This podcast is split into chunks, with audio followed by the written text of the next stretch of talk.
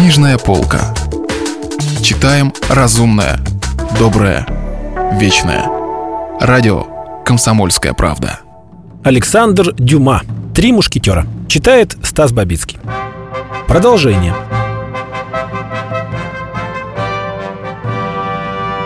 «Ах, Портос!» — воскликнул один из присутствующих. «Не старайся нас уверить, что этой перевязью ты обязан отцовским щедротам. А не преподнесла ли тебе ее та дама под вуалью, с которой я встретил тебя в воскресенье около ворот Сент-Анаре?» «Нет, клянусь честью, и даю слово дворянина. Я купил ее на собственные деньги», — ответил тот, кого называли Портосом. «Да уж», — заметил один из мушкетеров. «Купил точно так же, как я. Вот этот новый кошелек на те самые деньги, которые моя возлюбленная положила мне в старый». «Нет, право же», — возразил Портос. «Я могу засвидетельствовать, что заплатил за перевесь 12 пистолей». Восторженные возгласы усилились, но сомнение оставалось. «Разве не правда, Арамис?» — спросил Портос, обращаясь к другому мушкетеру. Этот мушкетер был прямой противоположностью тому, который к нему обратился. Это был молодой человек, лет 22 или 23, с простодушным и несколько слащавым выражением лица, с черными глазами, румянцем на щеках, покрытых словно персик осенью бархатистым пушком. Тонкие усы безупречно правильной линией оттеняли верхнюю губу.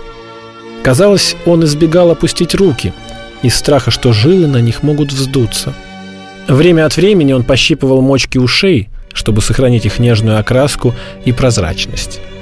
Говорил мало, медленно, часто кланялся, смеялся бесшумно, обнажая красивые зубы, за которыми, как и за всей своей внешностью, по-видимому, тщательно ухаживал. На вопрос своего друга он ответил утвердительным кивком. Это подтверждение устранило все сомнения насчет чудесной перевязи. Ею продолжали любоваться, но говорить о ней перестали. И разговор, постепенно подчиняясь неожиданным ассоциациям, перешел на другую тему. «А какого вы мнения о том, что рассказывает конюшей господина Дешале?» – спросил другой мушкетер, не обращаясь к кому-то в отдельности, а ко всем присутствующим сразу. «Что же он рассказывает?» – с важностью спросил Портос. «Он рассказывает, что в Брюсселе встречался с Рашфором, этим преданнейшим слугой кардинала. Рашфор был в одеянии капуцина, и, пользуясь таким маскарадом, этот проклятый Рашфор провел господина Делега как последнего болвана. «Как последнего болвана», — повторил Портос. «Вам ведь это прекрасно известно, Портос», — произнес Арамис. «Я рассказывал вам об этом вчера. Не стоит к этому возвращаться». «Не стоит возвращаться?» — воскликнул Портос. «Вы так полагаете?» Не стоит возвращаться. Черт возьми, как быстро вы все решаете.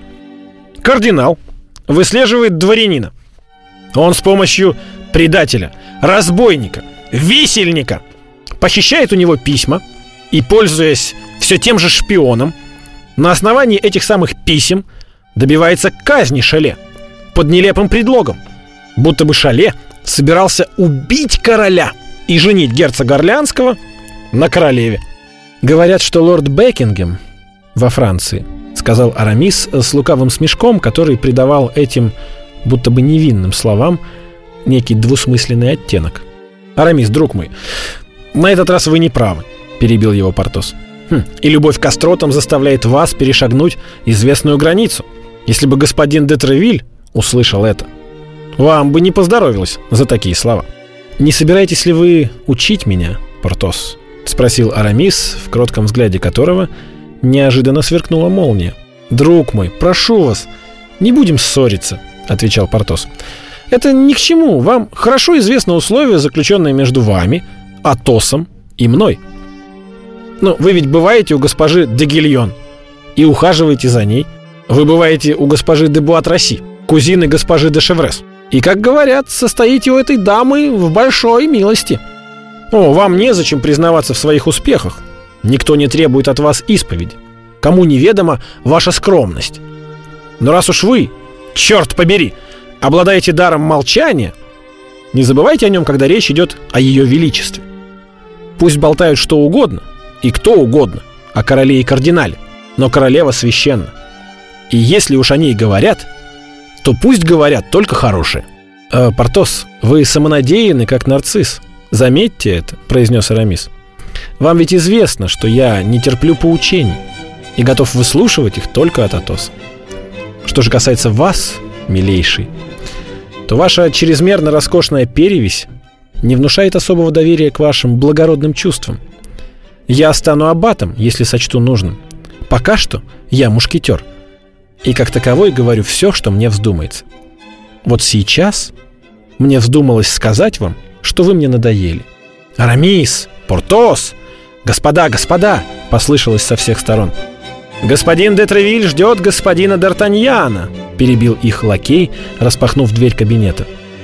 Дверь кабинета, пока произносились эти слова, оставалась открытой, и все сразу умолкли. И среди этой тишины молодой гасконец пересек приемную и вошел к капитану королевских мушкетеров.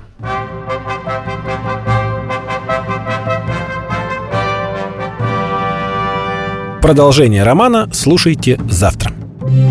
Если вы пропустили главу любимого произведения или хотите послушать книгу целиком, добро пожаловать к нам на сайт kp.ru слэш радио раздел «Книжная полка». Книжная полка. Читаем разумное, доброе, вечное.